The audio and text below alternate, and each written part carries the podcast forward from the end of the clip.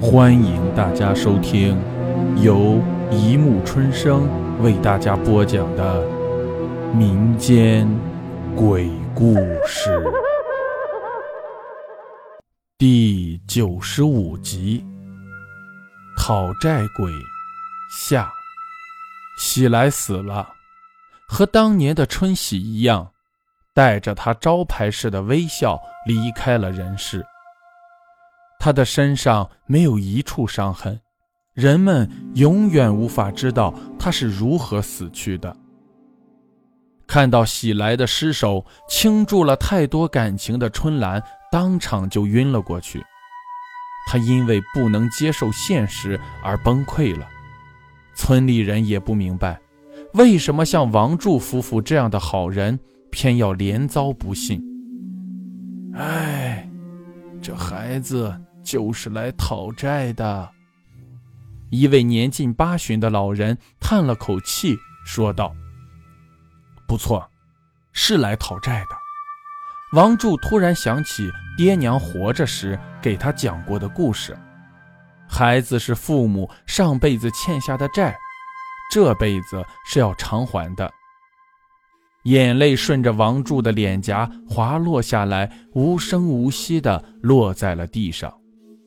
自己究竟欠了什么？上天竟要用如此残忍的方式来惩罚他。他抱着憔悴的春兰，内心生疼。他不明白，上天为什么在带走了春喜之后，连春来也不肯给他留下。她是那么善良的女人，为什么要她一而再、再而三地承受丧子之痛？按照村里的习俗。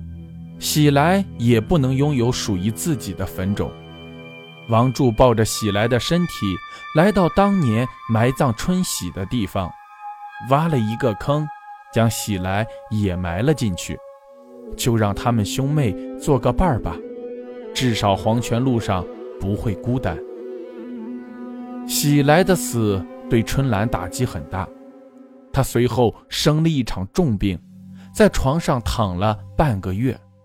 病情也没有好转，他整个人都瘦得脱了形，眼睛里再也没有半点灵秀之气。在他病倒的这段时间里，家里家外全靠王柱一人操持。可是，最苦的不是身体，而是内心。王柱不知道自己该怎么办。他听说酒能浇愁，就买酒来喝。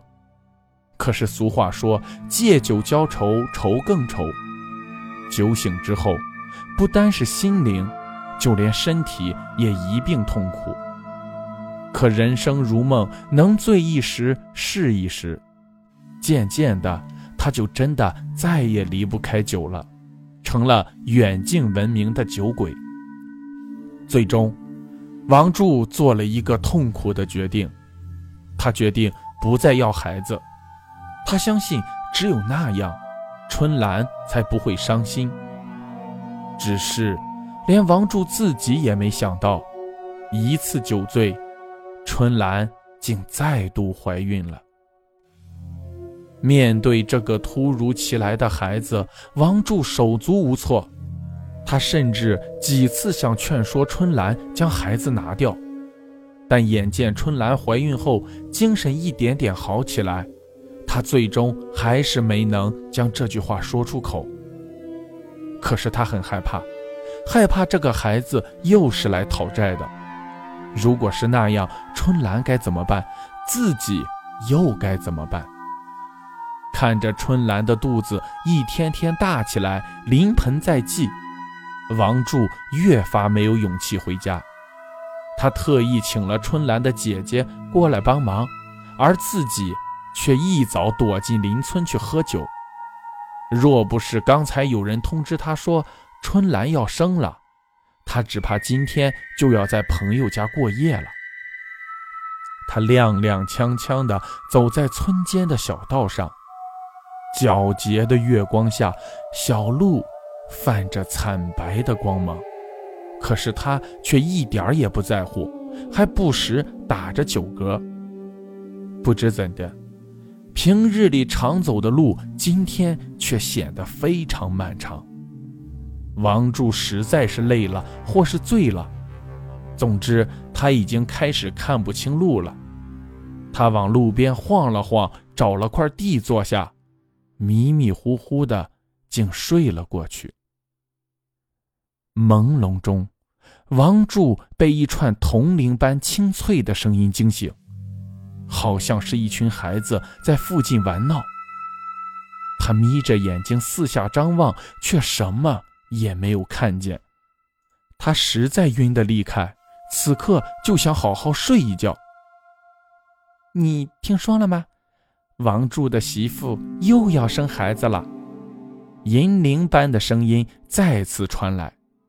听到有人说自家的事，王柱心中顿生窦疑：这荒郊野岭的，怎么会有孩子的声音？他偷偷将眼睛睁开一条缝，但是冷清的月光下，分明就只有他一人而已。听说了，听说了。另一个孩子回答道：“好像今晚就要生了。”是呀，做他家的孩子多幸福呀！有漂亮的衣服穿，有漂亮的帽子戴。另外一个孩子羡慕道：“那春兰的手可巧了，她绣的鱼儿跟真的似的。”是呀，又一个孩子叹口气说道。前些年我就去他家当了两年的孩子，哎呀，他给我做了好多漂亮衣服和鞋子，你们不知道，他还给我做了一个毛茸茸的帽子，可漂亮了。所以回来以后，我一直都不能忘记，就又去他家当了十二年的孩子。可是今天你们提起来，哎，我倒是真的有些怀念那些日子了。有漂亮的衣服穿，有漂亮的帽子戴。你们也知道，后来不只是我，连村子里其他的孩子也能穿上他做的衣服了。原来是这样呀！其他几个孩子不无羡慕。那你还回来做什么呀？一直待在他家不就行了？不行，你们又不是不知道，长大了就要搬出去住。那时候就穿不上他做的漂亮衣服了。原来是这样，不过这个春兰不是又要生孩子了吗？既然你那么想穿漂亮衣服，干嘛不趁机回去，等过几年再回来就是了。有人提议道：“好啊，我这就去。”孩子的声音越来越远，最后消失不见。王柱一个咕噜从地上爬起来，酒全都醒了。他看看自己身下的这块地方，分明就是一个乱葬岗。哼，我还以为自己上辈子欠了什么孽债，才屡次丧子，原来都是你们搞的鬼。王柱厌恶地吐了口唾沫，匆匆忙忙地往家赶。想骗老子的花衣裳穿，休想！王柱越想越气，一路连跑带颠的回到家里。可是还没来得及进门，就听见屋子里传来孩子嘹亮的啼哭声。王柱冲进屋子，看见稳婆用被子卷着一个粉嫩的婴孩，正准备向他道喜。那孩子的眉眼和当初的春喜和喜来一样，笑起来。也有两个甜甜的酒窝。妈妈，孩子稚嫩的声音从襁褓中传来，一屋子的人都惊呆了。果然如此，还是王柱最先反应过来，他一把从稳婆手中抢过孩子，头也不回的就往门外走。柱子，你抱着孩子去哪儿？床上的春兰虚弱地问道：“王柱的脚步顿住了，他回过头，看到床上虚弱的妻子，满心怜惜。嗯，去孩子姥姥家，让他姥姥姥爷也看看这个孩子。”王柱的脸上堆起温柔的笑容。他们一定不会相信，这孩子一生下来就会喊妈。王柱没敢再看春兰。抱着孩子就走出了大门。出门的时候，他顺手从院子里抄了一根铁锨。他没去孩子的姥姥家，而是抱着孩子来到了他刚才睡着的那个乱葬岗。他把孩子扔在地上，脸色狰狞地举起了铁锨，对准了孩子纤细的腰肢。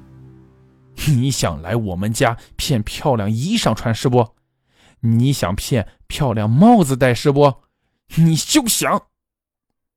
王柱举起铁锨，狠狠地向孩子的腰上插去，孩子的身体瞬间断成了两截。你们都看到了吧？这就是到我们家骗我们感情的下场。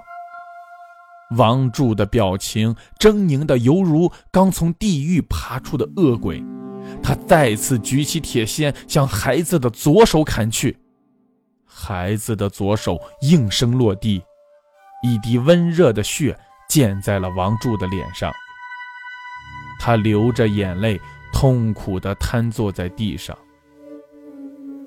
你以为？你们骗的只是衣服吗？你骗的是我们两口子的感情。你知道春兰有多难过吗？你知道两次离开，她有多痛苦吗？你刚才仔细看过她吗？那还是你记忆中的她吗？她现在变成这样，都是你害的。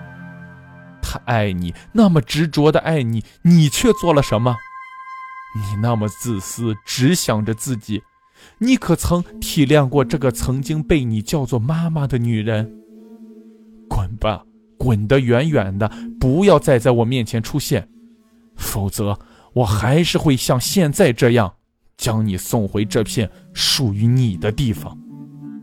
说完这些话，王柱头也不回地走了，只留下那些残缺不全的肢体，任蚊虫叮咬。野狗啃噬。好了，故事播讲完了，欢迎大家评论、转发、关注，谢谢收听。